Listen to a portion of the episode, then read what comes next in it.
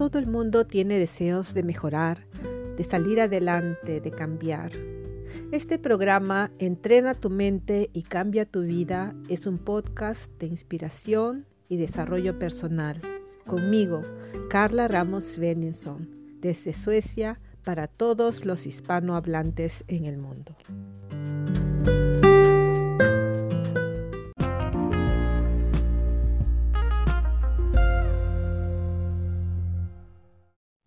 Hola, hola y bienvenidos, bienvenidas a un programa más de Entrena tu mente y cambia tu vida con su anfitriona Carla Ramos Benison. Quiero empezar dándoles las gracias por su atención, por su presencia aquí conmigo y por todos sus comentarios positivos que me ayudan, me alientan a continuar. Les agradezco por compartir también este programa con sus amigos y amigas. Como saben, se encuentra en diferentes plataformas y es solo escribir el nombre y aparecerá en la casillita esa de búsqueda. Desde luego estoy atenta a sus preguntas y sugerencias de temas que les gustaría que sean tratados en el futuro. El día de hoy me gustaría empezar hablando acerca de ese símbolo que tenemos en muchos de los medios eh, que utilizamos, como Facebook o Instagram o eh, YouTube, que es el, el simbolito ese del, del pulgar arriba, el me gusta o los likes. ¿Por qué es tan importante para ciertas personas hasta el punto de exponerse a cualquier cosa con el fin de obtener tantos likes como sea posible? Eh, me gustaría analizar un poquito ese asunto. Para empezar, eh, quiero poner en claro que no pretendo demonizar eh, ningún medio, simplemente creo que es importante ser consciente de cómo ciertas acciones que al parecer insignificantes pueden cobrar una magnitud de enormes dimensiones en la vida de ciertas personas. De hecho, yo estoy usando uno de estos medios con la finalidad de difundir mi mensaje y llegar a tantas personas como sea posible, porque me he propuesto contribuir a transformar vidas por el bien de lo bueno y lo positivo en el mundo.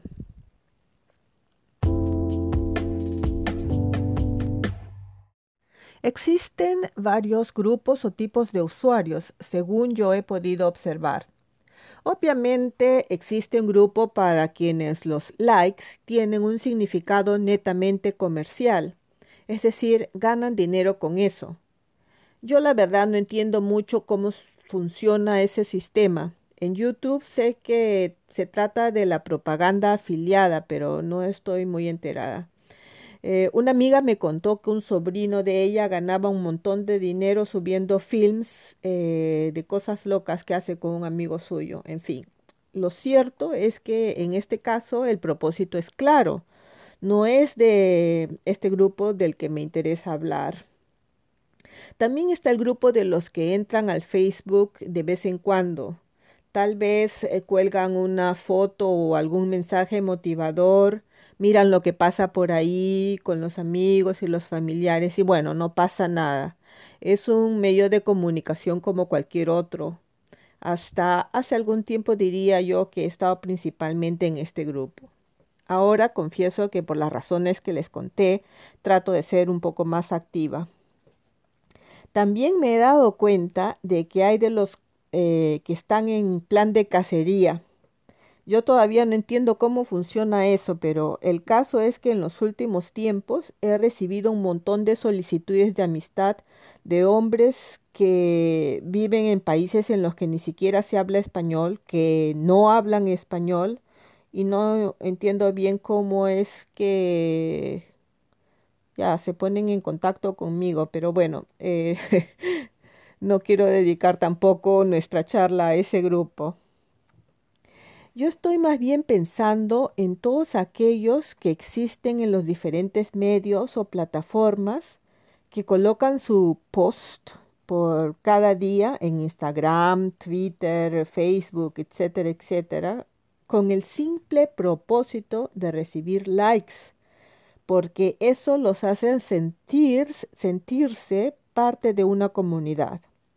Se trata de aquellas personas para las cuales el pulgar arriba, más que un medio, es un fin, el de sentirse bien, sentirse queridos, aceptados, admirados y en algunos casos simplemente sentir que existen.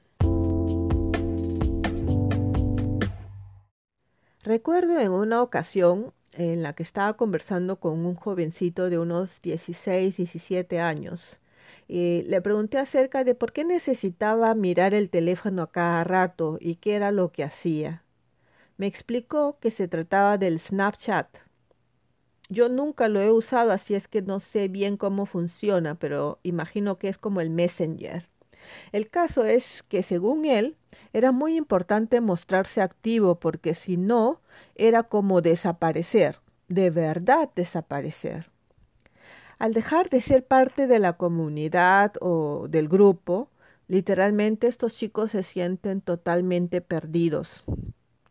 En mi trabajo he tenido la oportunidad de pasar eh, bastante tiempo con gente de diferentes edades y un grupo que me preocupa desde luego es eh, este, eh, los jóvenes, como el chico del que les comentaba. La dependencia del teléfono y el estar conectado las 24 horas del día es un problema creciente en todas partes.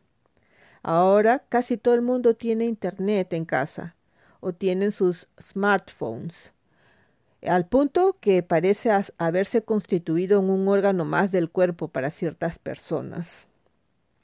Recuerdo en algunas ocasiones, y les confieso que yo soy de la escuela antigua, así es que en mis lecciones con jóvenes confirmantes empezaba diciéndoles que apagaran sus teléfonos. No solo el ruido, sino el sonido, sino que lo desconectara. Desde luego siempre había uno que otro que no lo hacía y por supuesto al final era descubierto. Después opté por pedirles que pusieran sus teléfonos en una cesta que había preparado para este fin, ya saben, para evitar las tentaciones. Eh, no se pueden imaginar cómo se sentían de agraviados por este asunto. Era como si les estuviera pidiendo que se amputen la mano. En cierta ocasión descubrí que eh, había alguno que tenía dos teléfonos, uno en la cesta y el otro en el bolsillo, ¿lo pueden creer? Bueno, aquí hay mucho pan para rebanar, muchos temas que podríamos tratar. Por ejemplo, uno es este tema de la dependencia, que es un asunto que puede tomar mucho tiempo, así es que lo dejamos para otra oportunidad. Pero centrémonos en el tema de la necesidad de existir de la que este jovencito me hablaba. Una existencia dependiente de los likes y de las interacciones con los demás en ese tipo de eh, medios. En programas anteriores he hablado de la necesidad de cambiar nuestros pensamientos o nuestra manera de pensar para poder retomar el poder sobre nuestras vidas y quienes somos. Este es un caso muy concreto de todo lo contrario, donde cuantos likes recibimos nos hace sentir que somos alguien o de lo contrario dejamos de existir. En mi opinión, al observar esto me parece como una llamada de atención eh, a un fenómeno que de hecho no es nuevo, pero que parece no decrecer, sino por el contrario. Eh, yo no sé cuántos apps o programas o grupos existen en este mar infinito de tecnología. Yo me muevo más en Facebook que para muchos está en decaída y no sé si será porque los que nos encontramos por ahí somos más bien mayorcitos, digamos que en la mediana edad. Bueno, pero aún ahí podemos fácilmente observar cosas como familias que se comunican mediante mensajes que ponen en sus muros, a pesar de que viven en la misma casa o gente que toma fotos de sus comidas, de sus bebidas, en fin, eh, gente que pone like a todo porque parece que es la, la cosa correcta que hay que hacer. em, aunque no hayan leído ni siquiera de qué se trata. Bueno, me estoy desviando un poquito, pero es que hay muchas cosas de qué hablar. Em, pero volviendo a lo del ser o desaparecer, se me vino a la mente la idea de por qué no darse like uno mismo. No literalmente, claro, en una de esas, este, eh, en esos medios, sino darse like en la realidad, el pulgar arriba a ti mismo. Bueno, me explico. Tratando de entender un poco lo que pasa con este chico o con muchos otros, porque es la situación en la que mucha gente se encuentra. Una de las cosas que puedo observar es el tema de la soledad, del sentirse solo. Por definición, soledad es la ausencia de compañía. Hasta ahí creo que es bastante neutral. Esta ausencia eh, naturalmente puede ser voluntaria o involuntaria. Y es ahí donde probablemente empiezan los problemas, cuando vamos incluyendo los sentimientos. Yo creo que lo que pasa con estas personas es que de algún modo eh, han desarrollado sentimientos negativos o ideas que les indican que es peligroso estar solo. Han desarrollado una reacción de estrés que se manifiesta en el miedo a la soledad, a estar solos. Este miedo a estar solo es lo que muchas veces lleva a ciertas personas a optar a hacer cualquier cosa para sentirse en compañía, a veces hasta cosas que los perjudican física o mentalmente. Por otro lado, existen personas que deciden vivir en soledad como una forma de conectarse con su mundo interior o con su espiritualidad, ya sean por periodos cortos o por toda la vida. Incluso hay muchos monjes que pese a vivir en comunidad, se mantienen eh, en silencio, no mantienen ningún tipo de conversaciones entre sí. Para empezar, la soledad absoluta no existe, hasta donde sé, por lo menos no en este planeta, pero sí existe un estado mental que de hecho podemos cambiar. Dependiendo de cada persona y sus experiencias, este sentimiento, la soledad, se percibe de diversas formas, en distintos grados y matices. Como quiera que sea, estos sentimientos o emociones, eh, como muchas otras cosas en nuestra vida, han sido aprendidas o programadas en nuestras mentes. Por lo tanto, son posibles de ser cambiadas. Solo requiere un poco de trabajo como todo, pero no es imposible. ¿Qué podemos hacer? Bueno, hay una serie de cosas eh, que se pueden hacer, pero en este momento se me ocurre una. Hay que darle la vuelta a la tortilla. Bueno, estoy haciendo referencia a un video que he visto hace poco en Facebook. Ya lleva mucho tiempo, pero apareció de nuevo en estos días. Son una serie de, de, gente conocida, actores y gente conocida que cantan y dicen que hay que darle la vuelta a la tortilla. Es decir, ver el lado positivo de las cosas. Por ejemplo, si la vida te da limones, entonces haz limonada. Entonces, eh, volviendo a lo nuestro, si le damos la vuelta a la tortilla, en este caso, ¿qué diremos? yo diría que si estás contigo, no estás solo. Así es. Si estás contigo, no estás solo. Como en el caso de los monjes, podemos aprender a estar con nosotros mismos, explorando nuestro mundo interior. Pero quizá es justamente eso lo que a muchos les da miedo. Una de las cosas que yo he encontrado muy efectiva en el coaching personal es el uso de técnicas de atención plena, mindfulness. El aprender a aceptarse a sí mismo y a estar consigo mismo a plenitud de manera consciente. Y por supuesto el poder de las afirmaciones. Es un campo fascinante. La ciencia ha encontrado evidencias del poder del pensamiento positivo y la práctica de la meditación.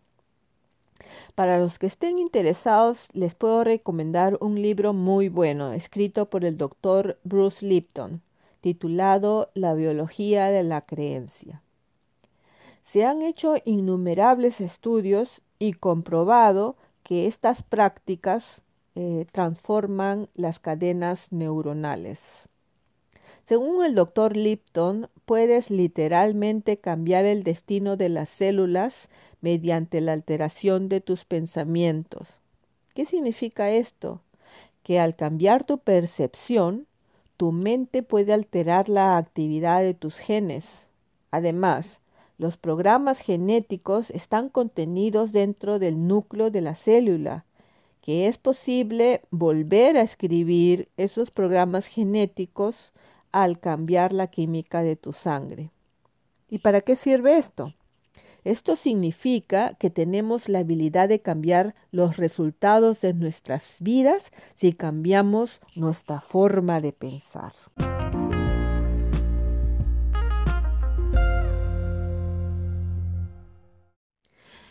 El doctor eh, Lipton explica que la función de la mente es crear la coherencia entre nuestras creencias y la realidad que experimentamos. Lo que significa es que tu mente ajustará la biología y el comportamiento de tu cuerpo para que encajen con tus creencias. Imagínense, si nos ponemos a experimentar con nuestros pensamientos, si nos ponemos a estudiar cosas interesantes como estas, no habrá tiempo de sentirse solo o angustiarse por lo que piensas que puedes encontrar en tu mundo interior. Por el contrario. Bueno, puede que esto parezca un poco difícil de hacer solo, pero con un poco de orientación cualquiera puede hacerlo. Es por eso que existimos los coach o, eh, como en mi caso, eh, pedagogos de estrés es para poder promover y proveer de herramientas adecuadas para la exploración. Por ahora, solo recalcar esto que he venido diciendo en programas anteriores. Piensa positivo, no de manera ingenua, sino consciente de que si bien hay limitaciones, existen infinitas posibilidades y tal vez encuentres aquellas que no sean limitantes para ti, sino por el contrario. Sea amable contigo mismo, piensa en lo que afirmas. Todo lo que decimos son afirmaciones. Para nuestro cerebro, nuestra mente, no hay diferencia si es real o imaginario. Lo que afirmas crea conexiones neuronales que se transforman en patrones que se van acentuando más y más eh, conforme los repites, como especie de programas mentales que al final funcionan por sí solos. Ya sabes que existen programas para todo, por ejemplo, para cepillarte los dientes. Tal vez tu mamá o tu, papá te enseñó cuando pequeño a hacerlo. Hoy en día no necesitas pensar, simplemente tomas el cepillo y listo, lo haces o algo que aprendiste como adulto como conducir un automóvil. Al inicio tenías que repasar mentalmente el procedimiento. Hoy no lo piensas. Tu cuerpo sabe qué hacer. Tú no estás analizando si llegas a una esquina y ves a una persona que está cruzando la calle a ver qué es lo que hago primero, qué hago lo que hago después. Tú simplemente lo haces, ya tu cuerpo sabe qué hacer lo que es importante y es lo que recalca el doctor eh, Bruce Lipton es que muchas veces somos conscientes de nuestras creencias y comportamientos conscientes, pero no somos conscientes de nuestras creencias y comportamientos subconscientes.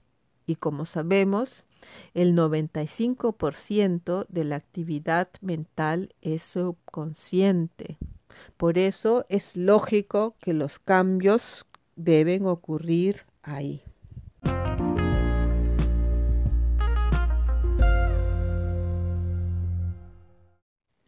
Bueno, como diría Descartes, pienso, luego existo.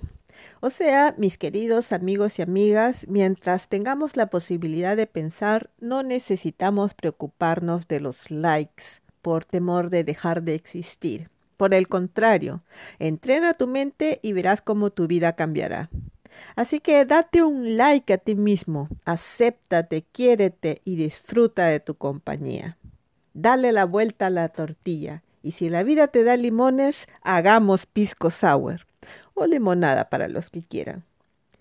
Esto fue todo por el día de hoy. Gracias una vez más por su atención y por compartir el programa con sus conocidos y toda la gente que tal vez esté necesitando de oír lo que estamos compartiendo. Les deseo un estupendo fin de semana lleno de luz, de amor y armonía. No se olviden de siempre vivir la vida con pasión. Y nos encontramos la próxima semana. Un abrazo y hasta la próxima. Chao.